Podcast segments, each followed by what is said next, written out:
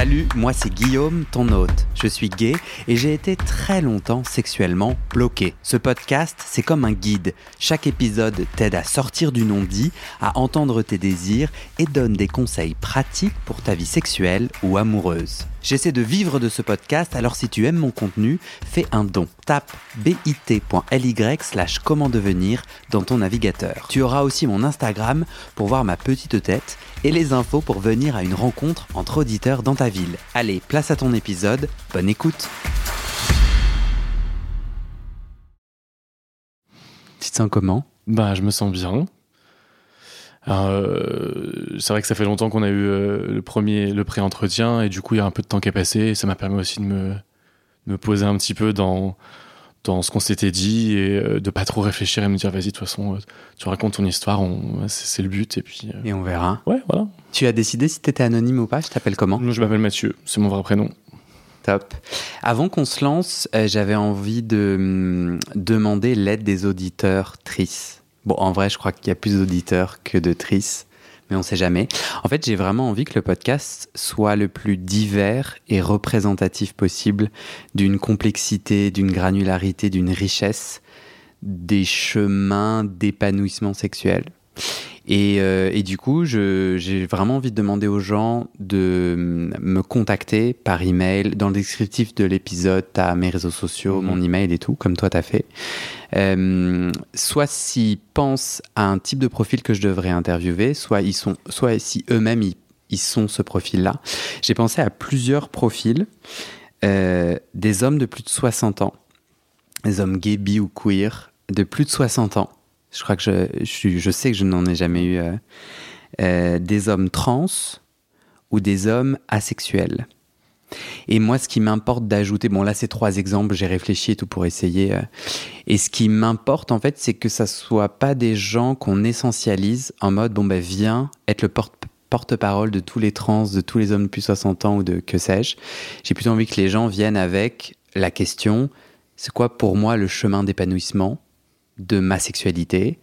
Et ensemble, comme toi, on, va, on fera un pré-entretien, il n'est pas enregistré, j'aide les gens à, un petit peu quand même à coucher de, de ce qu'ils pourraient avoir envie de dire. Et c'est pas forcément en lien avec le fait d'être trans ou asexuel. Ça peut, mais c'est pas obligé. C'est ça qui m'importe. Et, et, voilà, et si t'es OK, Mathieu, on se lance. Bah c'est parti.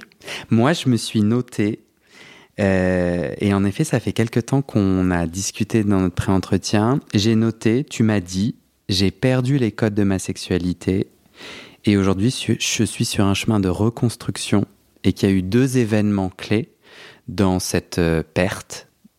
Euh, une séparation d'un couple qui a duré sept ans et une agression. Mmh, exactement.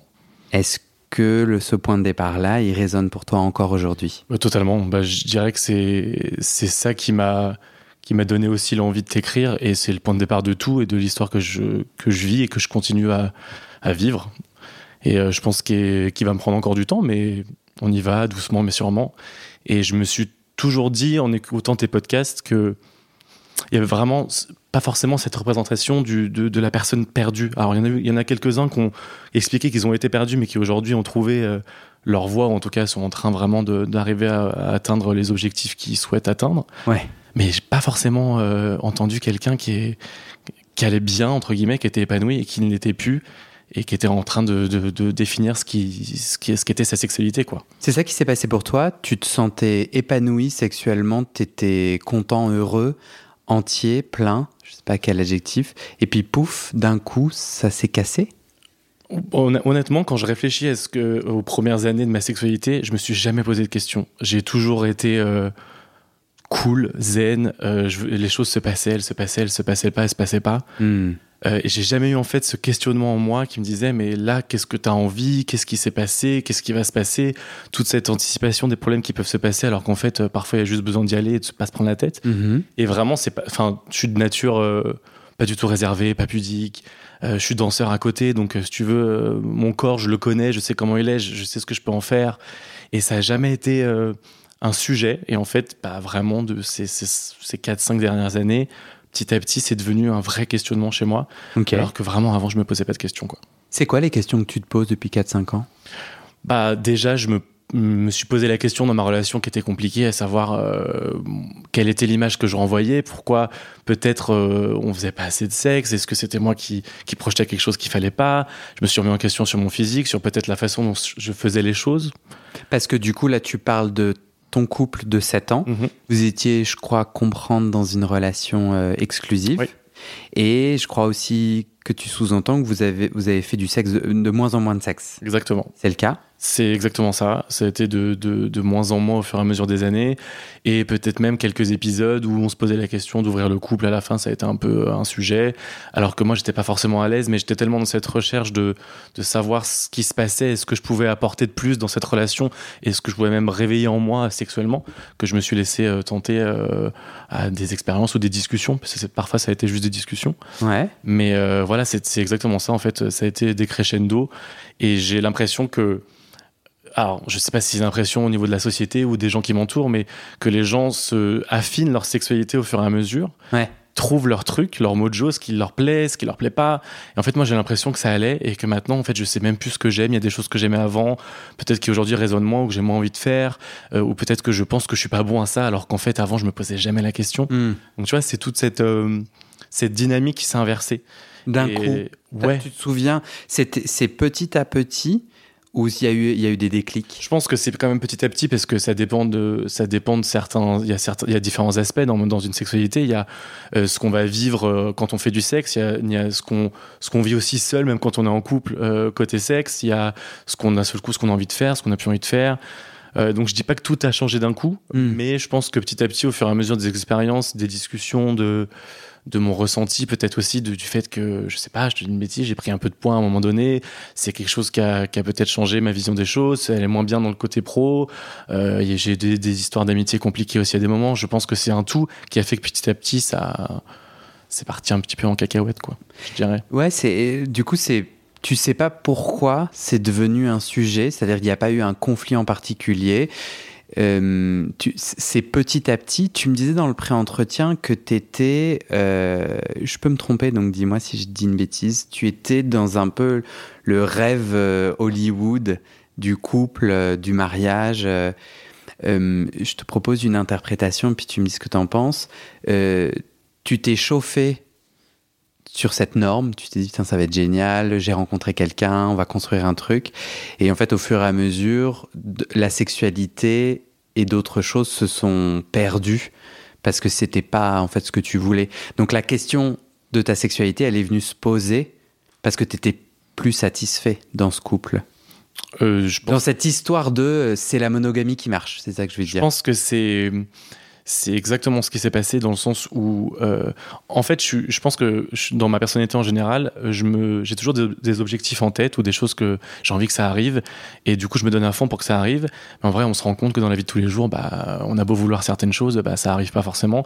Et là, en fait, t'as raison, j'ai mis des codes, ou en tout cas, j'avais un rêve précis de ce que j'attendais de l'autre, de ma relation, de moi dans un couple, de ce que je voulais projeter euh, à l'extérieur. euh, Tu voulais quoi? Tu voulais projeter quoi? Ah ben moi, j'ai envie de, de me marier, d'avoir des enfants, de- de- d'être heureux en privé comme en public. J'ai, voilà, c'est un peu, oui, tu parlais de le côté Hollywood, bah c'est un peu américain, too much, euh, Mhm. voilà. Encore aujourd'hui? Bah, en fait, c'est ce que je, je réfléchissais à ça l'autre jour et je me disais, est-ce que finalement ce qui m'arrive ce qui m'est arrivé change ce que, ce que j'ai Mm. envie ou ce que j'attends? En fait, je pense que non. J'essaie quand même de m'accrocher au fait que bah, je suis perdu, mais alors j'ai pas envie d'être perdu dans ça, tu vois, dans ce que moi j'ai envie vraiment au final de vivre dans sexuellement et dans mon couple. Et j'essaie de me dire bah non en fait c'est ok il t'est arrivé des merdes ou ça a été des relations compliquées mais est-ce que c'est ça qui doit changer fondamentalement ce que tu as vraiment envie de mettre en place dans ta vie ou de vivre? Parce qu'en fait je me rends compte c'est ça qui me rend heureux. Il y a pas eu il y a pas eu que des moments type Hollywood à l'américaine où tout Ouais. se passait bien mais ceux qui, qui ces moments-là qui ont eu lieu m'ont rendu très heureux. Et j'étais bien. Donc euh, Ouais, tu j'ai pas envie de perdre ça ouais, Ouais. C'est ça. Je, me sens perdu dans plein de trucs donc est-ce que c'est est-ce que faut pas que je me raccroche quand même tu vois je, sais fonda- fondamentalement que c'est c'est un truc qui me fait du bien quoi. Tu, tu me disais, j'ai perdu les codes de ma sexualité. Pour que j'arrive à comprendre euh, ce qui s'est passé concrètement pour toi. Est-ce que tu peux m'amener euh, à la dernière fois où tu as fait du sexe euh, sans te prendre la tête, sans être inquiet ou inquiété? Euh, bon, euh, à mon avis, c'est compliqué à retrouver ce, mais, ce moment-là. Mais tu peux me décrire, tu t'as fait quoi sexuellement à ce moment-là, co- dans les moments où ça allait bien, où tu te posais pas de questions, tu disais qu'est-ce que tu fais comme sexe? Bah, je, je me souviens, honnêtement, c'était quasiment dans les deux premières années de ma relation avec Mhm. mon ex, où, euh, bah, déjà, je pense que pendant un ou deux ans, tu, tu te cherches, tu te découvres euh, en, ta dynamique de couple, et puis l'autre apporte ce qu'il a envie d'apporter avec ce qu'il est, moi j'apportais ce que j'étais et qui j'étais, et c'était des moments où, en fait, bah, tu calculais pas ce qui se passait, tu te laissais aller, tu ressentais des trucs. Donc il y avait tout type de pratique. Toi, tu Ouais, fais, euh, tu suces, t'es sucé, Exactement. tu pénètres, t'es pénétré. Alors j'étais, moi je, je- je suis plutôt actif. Après j'ai j'ai cette envie de, de, de ne pas forcément toujours l'être. Je dis pas que c'est toujours facile, mais euh, je pense qu'il y a toujours eu un petit blocage en moi, mais ça dépendait des personnes, du moment. Avec mon ex, c'était pas forcément facile parce que euh, déjà physiquement lui était bien fourni. je sais pas comment dire autrement, mais du coup je sais que c'est toujours un truc qui m'a fait un peu peur. Et bizarrement, je suis toujours tombé sur des mecs qui, qui étaient, qui, qui en avaient une grosse, et du coup, forcément, je, peut-être que je me mettais des barrières, tu vois, peut-être inutiles d'ailleurs. Ouais. Mais il y a, par exemple, il n'y a jamais eu de moment où je me suis fait pénétrer par mon ex et où j'ai adoré ça. Ouais. Alors que par contre, j'en avais toujours très très envie. Justement, j'avais envie d'un peu de, de changer cette dynamique et moi de me dire, bah, j'ai envie de faire ma vie avec lui. euh, ça se passe, ça se passe quand même bien au début, ça se passait bien. Bah, vas-y, laisse-toi aller. Peut-être que lui aussi, on avait, en- il y a des moments où il en avait envie, pas forcément tout le temps, mais du coup, j'ai toujours été ouvert. euh, on faisait tout ce qu'on avait envie de faire. On, Mhm. on en parlait sur le moment. Mais toi, du coup, à cette époque-là, si tu devais me décrire un sexe qui te fait kiffer, euh, est-ce qu'il y, a des- il y a des pratiques en particulier, des petites émojis euh, Ça fait longtemps que j'ai pas fait les émojis sur ce podcast. Euh, à un moment il faut changer. Mais tu vois, est-ce qu'il y a, il y a des trucs... euh, j'ai déjà parlé de mon téton gauche. c'est vrai que j'ai un truc avec... Tu vois, il y a un truc où... C'est vrai que quand c'est au rendez-vous, c'est un rendez-vous réussi. Est-ce que toi, tu as des éléments comme ça? À, à l'époque où tu te poses... Là, j'essaye de, de- Ouais. On va comparer les, les moments. Donc là, je suis au moment où tu te prends pas la tête. Euh, Est-ce qu'il y a quelque chose qui te fait kiffer particulièrement? Alors, je sais pas si c'est vraiment, finalement, on peut appeler ça une pratique sexuelle ou un élément du- du- d'une relation sexuelle, mais en fait, moi, ça a toujours été, on revient peut-être un peu au côté américain, hollywoodien, euh, gros cœur partout, etc. Mais c'est vraiment ce moment de communication fort et intense Mhm. Où, euh, lors de la pénétration principalement, tu sais, on se regarde dans les yeux, il y a vraiment un truc qui se passe, mais où vraiment, tu sais plus qui tu es, tu sais plus ce qui se passe, tu penses à rien d'autre, et t'es perdu dans les yeux de l'autre. En fait, ça a vraiment toujours été ce moment-là Mhm. qu'on a eu pendant finalement pas mal de temps. Euh, c'est juste qu'après, ça s'est fait de plus en plus rare. Après, ça a été plus compliqué. Donc un sexe qui te fait kiffer, c'est- la pénétration est assez importante pour toi. Ouais. Ça te fait vraiment, Ouais. tu vois, par exemple, si on, s'il n'y a pas de fellation, s'il n'y a pas de suce, euh, c'est op- euh, optionnel. C'est ça, c'est optionnel. Mais, mais j'aime autant ça, mais la pénétration pour moi. Alors, je dis pas que je dois, on doit faire de la pénétration à chaque fois. Mhm. J'ai trouvé euh, d'autres, euh, d'au- d'autres kiffs dans, dans, dans des pratiques qui sont pas liées à la pénétration. Mais si tu me demandes un moment fort, quelque chose qui me Ouais. fait vibrer, c'est vraiment ça que j'ai en tête. Tu vois, C'est le regard, Ouais. c'est la connexion intime. Quand tu dis, je le pénètre et je sais plus qui je suis, ça veut dire quoi? Tu sais, ce, ce moment où a- tu sais même pas quel jour t'es, euh, quel jour on est, l'heure qu'il est. Toi, tu sais pas vrai. Tu sais juste qu'on fait qu'un, en fait. Hmm. Alors, c'est très cliché, mais en vrai, c'est moi comme ça que ça me fait, ouais, mais ça me fait kiffer. Et en fait, c'est vraiment ce moment où il y a que toi et lui qui comptent, les yeux dans les yeux. Et en fait, quand tu pénètres quelqu'un, bah, là, sur le coup, on est que deux dans une pièce. C'est une relation quand même super forte, Mhm. intime. C'est et on- moi, je pars du principe que ce que je vivais à ce moment-là, précisément, il y avait personne d'autre qui le vivait que Mhm. moi et lui. Je trouve ça super symbolique et je pense que c'est ça qui m'excite le plus, quoi. Vraiment. Ouais, et euh, je m'excuse, en fait, j'ai dit le terme euh, euh, l'amour à, à Hollywood, le couple monogame et tout. Il n'y avait, pas, enfin, Ah non, pas il y avait pas de couche de jugement. L'enjeu, c'était d'aller à la rencontre de toi, ce qui te fait kiffer. hein. De- Mais moi, j'ai aucun problème à me dire que je suis un peu américanisé dans mon. Dans mon le, on dit toujours le rêve américain ou certains codes. Bah, moi, c'est ce qui me. Dans ma vie de tous les jours, d'ailleurs, je pense que c'est quelque chose qui me, qui me caractérise pas mal. Ouais. Donc en fait, je, je trouve pas ça péjoratif du tout, au contraire. Ouais. Il y a des parties de ton corps à cette époque-là, un moment où euh, tu as dit j'ai perdu les codes. Là, je- on enquête sur comment c'était quand tu les avais. Il y avait des parties de ton corps que tu appréciais particulièrement? Euh, D'être touché ou, ou comme participant de ta sexualité? Moi, je suis, je- comme je te disais, j'ai jamais eu de soucis avec mon corps et j'ai toujours, euh, enfin, je je suis pas du tout pudique. Non, mais tu kiffes les pieds? Ouais, bah, Non, mais tu sais, c'est pas un truc. là, j'essaye de faire ton portrait. euh, Hmm, alors, je pense pas que j'ai de kiff précis, Ok. honnêtement. Mais par contre, je suis toujours ok pour, pour essayer et me focaliser sur quelque chose qui fait plaisir à l'autre. Ah. Je sais que ça m'est déjà arrivé de faire un plan gr- Grinder où le mec me disait Est-ce que t'aimes les pieds? Moi j'aime ça, etc. Est-ce que je pourrais faire ci, faire ça? Et je t'avoue que je me suis laissé aller parce qu'en fait, je pars du principe que. Alors, ça, c'était avant. Euh, je, voilà, on n'a qu'une vie, il faut tester des choses. Et c'est un truc qui, me- quand on me le propose, même avant l'acte, me, me donne pas envie, je le ferai pas. Par contre, tu Ouais. vois, le côté pied, etc., ça n'a jamais été un truc qui m'a repoussé, quoi. Du coup, dans le sexe que tu kiffes, le fait d'être, de s'adapter au plaisir de l'autre te donne du plaisir. Concrètement, c'est, je pense que c'est plutôt bien résumé, ouais.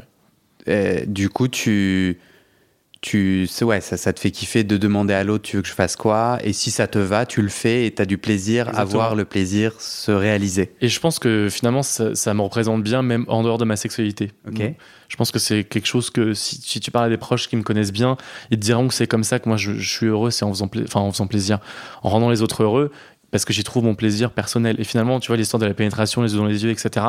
Qu'est-ce que je ressens au moment où je pénètre la personne et que je le regarde dans les yeux? Je ressens que ce que je lui fais, ce qu'il a envie que je lui fasse, ça lui fait plaisir. Et j'ai vraiment cette manifestation en face de moi du, du, du- du plaisir, avec ses réactions. euh, ça peut passer par des bruits, par plein de choses, comment il réagit. Et en fait, c'est ça qui me fait vraiment kiffer. Quoi. Donc en fait, c'est lié, je pense. Ouais. Tu es par exemple euh, sensible à quelqu'un qui gémit. Ouais, bah je, c'est vraiment une. Moi, je, je, je suis vraiment attiré par la représentation de ce qui fait du bien à l'autre. Et encore plus si c'est moi qui permets cette, euh, Mhm. ce plaisir-là, en fait. Donc oui, ça passe par ce genre de choses. Ça peut être parler, ça peut être euh, dire que dire qu'on aime, ça peut être faire des petits bruits, ça peut être euh, faire des- y a une moue sur un visage qui fait comprendre que vraiment euh, c'est un moment intense. Ouais. C'est tous ces petits symboles-là, quoi. T'as des attraits physiques ou, comme on dit, un style? Il y a- il y, a des types d'hommes. Là, au moment où tu avais tes codes sexuels, euh, t'avais un type de mec, euh, grand, petit. euh, Alors j'ai envie de te dire non, mais en fait je pense que euh, quand, quand on me dit souvent que j'ai toujours les mêmes styles de mecs, donc je pense que quand même finalement j'ai un style. Vas-y. C'est plutôt les mecs grands, les mecs bruns, euh, masculins. Alors je j'aime pas trop dire ça, mais tu vois quelqu'un qui qui, qui qui a pas peur d'être masculin, mais en même temps qui, aime- qui a ce côté un peu vulnérable quand il faut l'avoir. Euh, après, j'ai eu des mecs super musclés, j'ai eu des mecs pas du tout musclés. Ça, par contre, pour le coup, c'est pas c'est pas ça qui passe en priorité, Ouais. mais ouais, je pense que là, j'étais pas un tableau un peu euh, un peu voilà. Un style physique Ouais. qui, qui correspond à ce que tu cherches. Ok. Euh, à quel moment donné, t'as commencé à perdre les codes, à ton avis? Bah, quand j'ai commencé à me poser des questions, en fait. Par exemple, un, un- un truc tout bête, c'est que j'ai eu d'autres relations sérieuses de 3-4 ans avant euh, cette, cette relation de 7 ans. Et, j'ai eu plein d'aventures entre. entre. Euh, je me suis jamais posé la question avec quelqu'un sur, euh, sur le long terme de quand est-ce que c'était la dernière fois qu'on avait fait l'amour, par exemple. Pour moi, c'est vraiment un truc. Je me suis jamais posé la question. Est-ce que ça se faisait, ça se faisait pas? Là, je commençais à être capable de dire la date précise de la dernière fois où on avait fait l'amour, tu vois. Et alors, c'est- c'est quoi le problème? Bah en fait, déjà, je pense que inconsciemment, je me suis lancé dans cette sorte de pas de course, mais de tu vois de planification, de de stress. Ah mais attends, mais là ça fait plus de deux semaines, plus de trois semaines. Ah mais là c'est pas possible. Et puis j'ai essayé, il m'a dit non. Est-ce qu'il se passe quelque chose? Alors tu sais, on Ok. Donc toi, t'avais du désir. Oui. Et tu faisais toc toc. Mm. Et lui ne répondait pas. exactement Ok. de plus en plus. Et, et est-ce que tu as essayé de lui en parler? On- moi j'ai je- alors je, je dis pas que je communique toujours correctement, mais je communique pour le coup. Donc il a dit toujours quoi? Bah que ça que c'était une personne qui avait pas de besoins sexuels importants que même tu vois par exemple euh, il se branlait une fois tous les deux mois ça lui allait très bien quand il était en couple ou quand il était pas en couple. Que la relation qu'on avait était tellement forte euh, d'un point de vue affectif amour que il y avait peut-être pas forcément besoin de prouver ça sexuellement parlant sur euh, tu vois une récurrence ou se forcer à faire quelque chose quand lui n'en avait pas envie il se définit vraiment comme une personne, avec moi, avec ses, ses ex d'ailleurs, euh, qui, qui n'est pas très sexuelle, quoi. Ok. Et tu réponds quoi à ça? Bah, moi au début, tu sais, je suis un peu euh, forcément dubitatif parce que t'as beau faire confiance, c'est- con, mais tu te poses toujours la question de est-ce que ça cache pas quelque chose, un mensonge, ou peut-être qu'il se passe quelque chose autre part, ou peut-être que bah peut-être que j'ai changé, peut-être que ce que je fais c'est pas bien, peut-être que j'ai mon corps a changé, que ça lui plaît moins. Toi, tu lui as pas dit ça me va pas Moi, j'ai des besoins sexuels que du coup. Euh, si, je lui ai dit, mais en fait, le problème, c'est que tu te heurtes à une personne qui te dit, bah, ok, mais je vais pas me forcer, qu'est-ce que tu veux que je fasse? En fait, on, après, on part dans ce truc où tu deviens la personne qui met l'autre personne mal à l'aise parce bah que. Enfin, même moi, je me suis dit, ah oui, c'est vraiment pas du tout ce que je voulais dire, et je me suis un peu retiré de la conversation en mode, bah, évidemment que tu vas pas te forcer, mais en vrai, il a dit ce qu'il avait envie de dire. Moi, j'ai exprimé ce que je voulais. Voilà. Et en fait, bah, on se rend compte que c'est pas forcément compatible. Et il me l'a dit, est-ce que tu veux que je me force? Évidemment, la réponse est évidemment non. Tu vois? Mais du coup, après ça, tu es là, tu fais bon. C'est un peu manipulateur. Euh, euh, vous avez identifié que vous aviez des besoins différents et du coup, ce qui, vous n'avez pas pu trouver un compromis, c'est ça? Il n'y a, pas eu plus de sexualité. On est resté à son rythme à lui? On a toujours été à son rythme. C'est ça. Le seul truc où je savais qu'il y aurait peut-être des efforts de fait, tu vois, c'était tout bête, mais c'était l'anniversaire ou euh, l'anniversaire de mon anniversaire ou notre anniversaire en tant que couple, ce genre de petit événement où, tu sais que potentiellement il peut. Mais tu vois, même ça, au fur et à mesure, je me disais, bah tu vois, on part en vacances, c'est le moment où on se retrouve aussi parce que la vie est un peu euh, à 200 à l'heure, donc c'est le moment là où tu te poses, c'est là où tu te dis, bah tu vas être dans un hôtel pendant deux semaines, il peut se passer mmh. de choses. Et en fait, même ces moments-là, au fur et à mesure, devenaient, c'était même plus une garantie qu'il se passe quelque chose alors qu'on avait du temps et qu'on pouvait se retrouver. Et c'est là où je pense, au fur et à mesure des années, ça s'est devenu de plus en plus compliqué dans ma tête, principalement dans ma tête, parce que je pense que vraiment lui, ça a jamais été, tu vois, euh, enfin ça a été un sujet parce que j'en parlais. Hmm. Lui, ça, ça, lui a jamais pris la tête ou ça l'a jamais rendu malheureux, je pense. Ok. Et du coup, au fur et à mesure de cette absence de sexualité, toi, l'impact, c'est que tu te poses plein de questions. J'ai entendu sur ton apparence physique et sur tes capacités sexuelles. C'est quoi les questions que tu te poses? Bah déjà, bah, physiquement, je me dis, euh, voilà, tu t'installes dans ton couple, tu as pris un peu de poids. Euh, est-ce que, pour le coup, mon ex était plutôt bien foutu et je savais qu'il avait, euh, qu'il aime son type de mec. Lui, c'était quand même les mecs qui étaient, qui allaient à la salle de sport, qui prenaient soin d'eux et tout. Ce qui, était, ce qui n'est pas forcément mon cas. Mais même s'il m'aimait pour d'autres critères, on peut très bien se dire que ça peut changer. Donc je me suis posé des questions de ce côté-là. Et, et après, bah, sur nos pratiques sexuelles, donc déjà, c'était moins souvent. Donc quand ça se faisait, je me mettais vraiment la pression. Parce que, oh. bah, que ça se passe bien, je me dis, c'est déjà pas souvent, mais donc vraiment là, si on le fait, j'ai envie qu'il aime et moi j'ai envie d'aimer. Donc euh, je pense que hum, tu te mets des, tu te mets des fausses, euh, des, faux problèmes dans ta tête. Euh, je, sais que j'ai eu des épisodes où j'arrivais même pas à bander, tu vois, ou mmh. très peu, alors que j'avais enfin ce que je voulais, tu vois. Mmh. Il y un moment où peut-être même lui de temps en temps venait vers moi. Donc tu vois, finalement, c'est enfin ce que je veux et ce moment-là, j'arrive même pas à en profiter. Donc en fait, au fur et à mesure, en fait, ça devient un cercle infernal, quoi. Tu te dis. Euh, et je me mettais la pression et je me disais, bah là, je vais pas y arriver. Et après, ça devenait, bah là, je vais pas bander, j'ai peur. Hmm. Tu vois, je me souviens même, mon pote coiffeur euh, m'avait dit, euh, écoute-moi, quand ça m'arrive, tu vois, j'ai une petite. Je sais, pas quand c'est une sorte de miel, tu sais, c'est une petite. c'est un petit truc que tu prends et c'est censé te booster un petit peu euh, pas le fait que tu, tu, vas tu vas bander plus dur tu vois ou un miel c'est-à-dire c'est en fait c'est sous forme de miel c'est une sorte de petit berlingot tu vois. Et, euh, et, en fait euh, il m'avait dit bah tiens ma, ma copine m'avait filé ça une fois vas-y je t'en file un et tu me diras tu, tu prends ça une demi-heure avant. Tu te le mets sur le sexe non tu, tu, l'avales tu l'avales c'est vraiment du miel. Ok. Et fait par les petites abeilles j'en sais rien honnêtement j'ai jamais regardé. mais c'est jaune Ouais, c'est vraiment, c'est sous forme de gelée, tu vois. Ok, ok. C'est un petit berlingot, comme quand tu prends un médicament, tu vois. Euh. ok. Et, euh, et ça se vend euh, sur Amazon, enfin, tu vois, pas de. Et après, je pense que c'est beaucoup dans la tête que ça se passe parce que je, suis sûr qu'il n'y a pas grand chose à part peut-être, tu sais, des aphrodisiaques ou des trucs un peu comme ça. Ok. Et en, en, vrai, alors je sais pas si certains veulent tester en écoutant ça, mais je vous jure que ça marche. En tout cas, après, pourquoi ça marche, je ne sais pas. Mais en tout cas, moi, une demi-heure avant, quand je savais qu'il y avait du sexe, parce qu'en plus, c'était le sexe était programmé. Euh, il n'y avait même pas, cette spontanéité. C'était, on m'envoyait un texto le matin. Ah, ce soir, euh, ce serait bien qu'on le fasse. Donc, tu vois. Lui, lui t'envoyait un texto ce matin. On avait rendez-vous, tu vois. Et ça, c'est de plus en plus le cas. Donc, pour le coup, j'avais le temps un peu de me préparer, de voilà. Et, euh, et pour éviter justement ces, des petites pannes ou trop stressé et tout. Bah, je prenais ça et en fait bah ça, a dû marcher 80% des, des, fois et je prenais du coup régulièrement bah, quasi, en fait, sur la fin, honnêtement, quasiment à chaque fois. C'était même lui qui me le demandait parfois. Tu vois, à partir du moment aussi, il y avait cette histoire de lui, il était en demande de ça, parce qu'il voulait, il voulait vraiment que, que je bande à fond, par exemple. et ben ça a aussi mis un mal-être complémentaire au final parce que tu te dis bon à la limite quand c'était ma proposition ou un truc que j'avais fait comme ça une fois pour rigoler ou pour tester et que ça devenait une réalité tu vois c'est bah ouais. Bah c'est il exige une performance du coup. Ouais. Il y avait cette attente et ça a encore plus renforcé mon mal-être. Ouais euh, tu, tu disais il, prenait rendez-vous. Est-ce que ça, c'était un, truc qui te fait plutôt kiffer? C'est chouette. Tu sais, il y a, a l'attente de Ah, trop bien, c'est ce soir. Tu te fais un petit kiff. Euh, ou moi, j'ai plus l'impression que c'était la pression commencée de Ah, putain, ce soir, faut que je sois chaud bouillant. Honnêtement, les deux, trois premières fois, c'était en mode, euh, je trouvais ça excitant, tu vois, tu rentres du boulot où il me disait, tiens, j'ai envie qu'on fasse ça à telle heure et que tu restes habillé en costard, par exemple, tu vois, il y avait ce côté un peu. Mais t'es danseur ou en... t'es danseur en costard? Ouais, je suis danseur en costard. Non, je suis, en fait, si tu veux, j'ai, je, je, suis directeur d'une agence dans l'immobilier, quoi. Enfin, je bosse dans l'immobilier la journée et j'ai, une école de danse le soir euh, et je fais, voilà, j'ai un groupe, on fait pas mal de trucs. Ouais. T'es à l'aise de, de, le dire, il n'y avait pas d'obligation, j'étais juste curieux de me dire. Aucun souci, mais du coup, d'où le costume et, euh, et c'est arrivé et ça, c'était, c'était des moments plutôt fun. Tu te dis justement, ça va diversifier un petit peu le contenu, euh, la situation. Et puis, en fait, t'as enfin, as enfin quelqu'un en face de toi qui, qui, a, une demande. Oui. Donc, en fait, t'es content. Mais fait, ça devenait récurrent. Et il y avait ce moment où, euh, paf, tu vois. Où genre, ah, je me suis branlé toute la matinée, mais je me suis arrêté pour que ce soir, on puisse en profiter, tu vois. Ouais.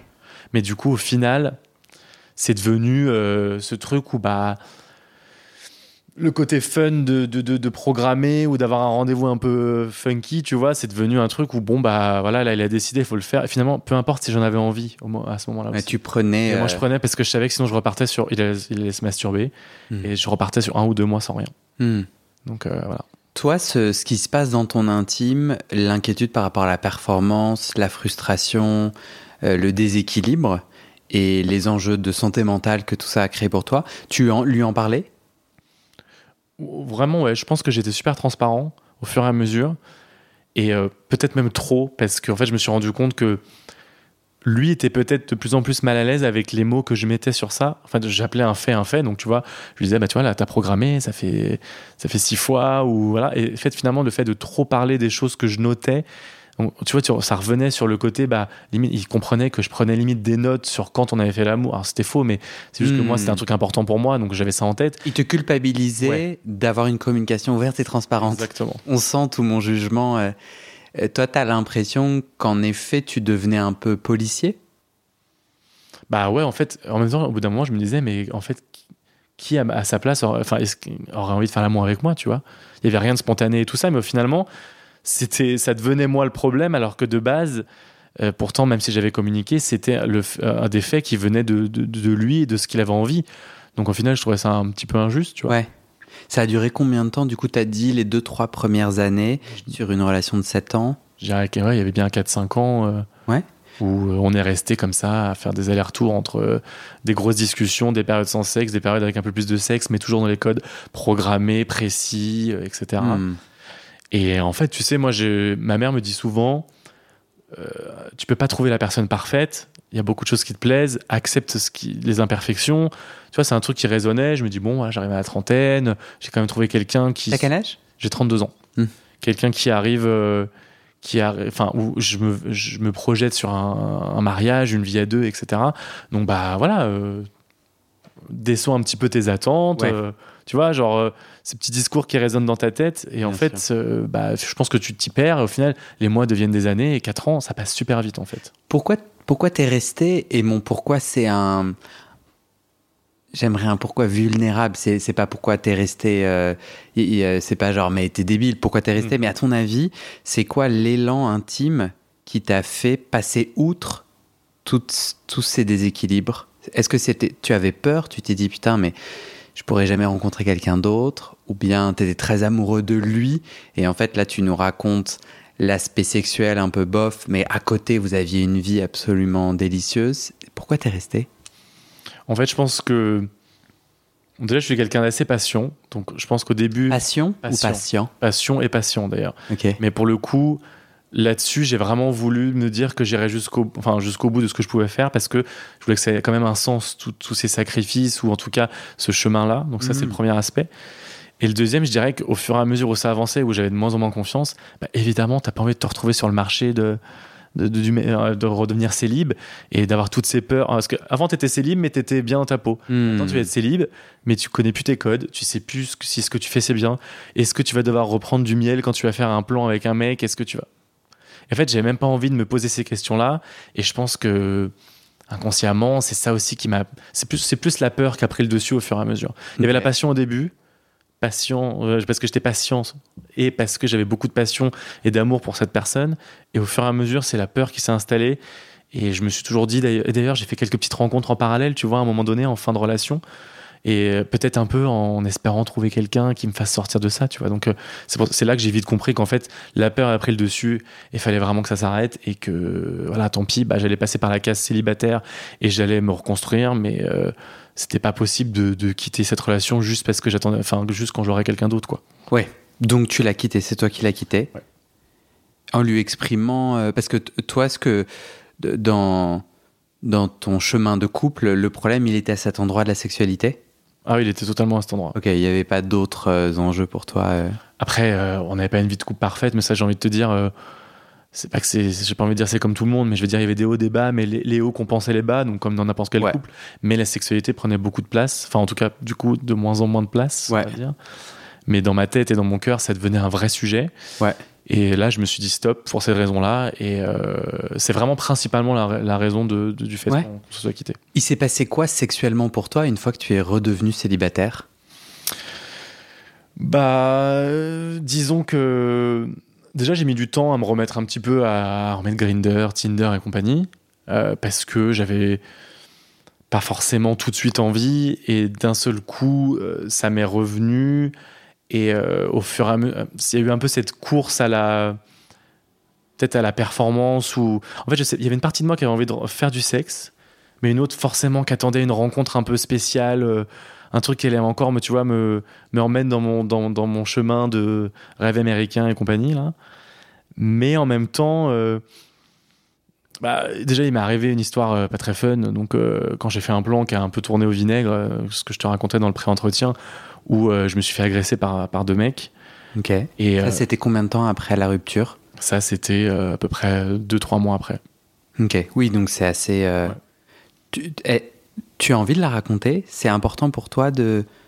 Alors, je De sais pas, raconter je cet sais pas si épisode? c'est important. Je pense juste que si tu veux, si, si je veux qu'on comprenne pourquoi je suis perdu, on a abordé, dans ma sexualité, on a abordé vraiment euh, le côté couple et ce qui m'a amené à perdre mes codes. Et je pense que ça, c'est important de l'expliquer parce que c'est ça qui va aussi donner des, des- des impo- des- des informations sur le fait qu'aujourd'hui, c'est encore plus dur. Parce que j'aurais très bien pu vivre ce que j'ai vécu avec mon ex et tomber sur des personnes bienveillantes et me remettre en selle petit à petit Ok. et, mais en fait, ça n'a pas forcément été, enfin, ça n'a pas été le cas. Donc en fait, je pense que ça fait partie de mon chemin euh, pour expliquer euh, mes problèmes sexuels aujourd'hui, quoi. Donc euh, parce que j'avais jamais été confronté. Alors déjà, j'avais jamais été confronté à un couple où je ne savais plus qui j'étais dans ma sexualité et ce que j'aimais ou ce qu'il fallait faire et quand fallait le faire. En plus de ça, maintenant, même dans un simple plan de base, ce qui m'était arrivé bien avant mon ex et ce qui m'est arrivé aussi après, là, je, je commençais même j'ai même perdu, tu vois, confiance dans, dans ces moments simples qui étaient juste, bah voilà, tu rencontres De la baise. Ouais, voilà. Sans réfléchir, quoi. Est-ce que tu veux me raconter On est du coup en juin 2022. Mm. Et qu'est-ce qui s'est passé? Donc tu es sur Grinder. Comment ça commence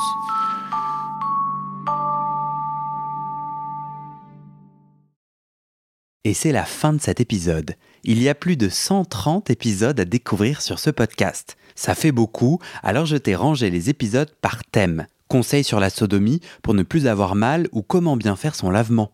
Le BDSM, la bisexualité, couple ouvert ou exclusif, le racisme, le polyamour, etc. etc. C'est génial et c'est sur le site du podcast. Tu tapes bit.ly slash comment devenir dans ton navigateur.